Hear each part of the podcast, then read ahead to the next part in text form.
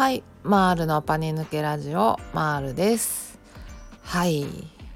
きなりなんですけど皆さんゲームとかやられますか？私は結構ゲーム大好きで今はまああのサクッと熱盛をやる程度なんですけど昔はもうほんと徹夜でゲームやるぐらいのめちゃくちゃゲーム好きでゲーム会社がね大阪にあったんですけど、まあ、今もあるんですけど超大手の。そこにまあバイトで若い時行ってたぐらいゲーム好きではあります。はい、で RPG とか昔めっちゃ流行ったじゃないですか。ドラクエとか FF とか。大好きでやってたんですけどいやふと思ったんですよね。あの認知行動療法ってドラクエみたいかもって思ったんですよ。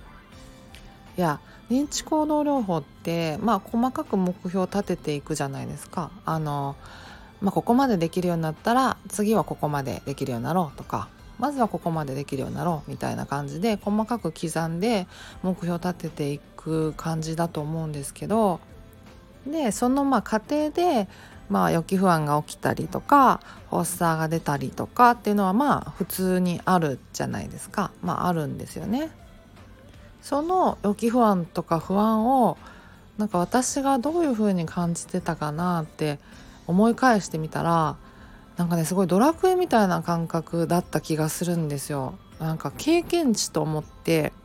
で経験値貯め貯めれば貯めるほどレベル上がるじゃないですか。そうそういうまあ感じで捉えてたからなんか不安とか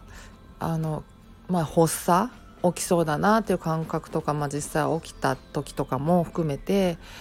なんか全然あのショックとかを感じなかったんですよね。なんか本当に。これは不思議なもんで。なんかそれが経験値になってると思って。まあよっしゃって喜ぶほどじゃないしもちろんまあねあの不快感は全然あるから嫌なものは嫌ですけどでもなんか経験値になってるってていう感覚があって本当ドラクエのあのなんか経験値溜まってるあのステータス画面みたいなのあるじゃないですか。なんかああいうのがなんか無意識になんかポンって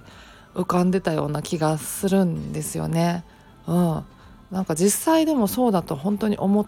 うんですよ。あのまあパニック障害とか、まあ、不安障害とか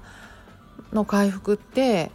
そのどれだけ不安とか恐怖と向き合うかっていうこうその回数とかも含めてどれぐらいこうなんか経験積むかみたいなのが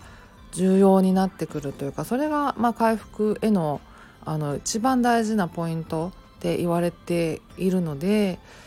あのその点あの全然あながち間違ってないなと思うんですよね。そのドラクエ感っていうのが。あの FF とかでも全然いいんですけどね、うん、私は去年プレステ4で FF7 リメイクをやってめっちゃ感動したんですけど、まあ、それはいいとしてそうそう思ってたんですよ。そうそういう意味ではあのあれですよね。回復へのこう道のりを、まあ、一つのこう RPG のストーリーみたいに見立てて予期不安とかあの発作とかを敵にエンカウントしたっていう感覚で捉えてかつそれを乗り越えたら、まあ、経験値がたまってレベルが上がってって強くなってってでゴールに近づく回復に近づくみたいなそういう、まあ、ある意味 RPG みたいな感覚がまあその不安感とかあの恐怖感発作を捉える捉え方としてはあながち間違ってないというかむしろそれがいいのかもしれないみたいなことを思いました。うんそうまあ、実際のところねあの成功法って言われてますからねその経験を積んでいくっていうのが回復に近づいていくっていうのは、うん、だから合ってるんじゃないかって思ったりします。はいそんな感じで今日は終わりにしようと思います。ではではまた次回お会いしましょう。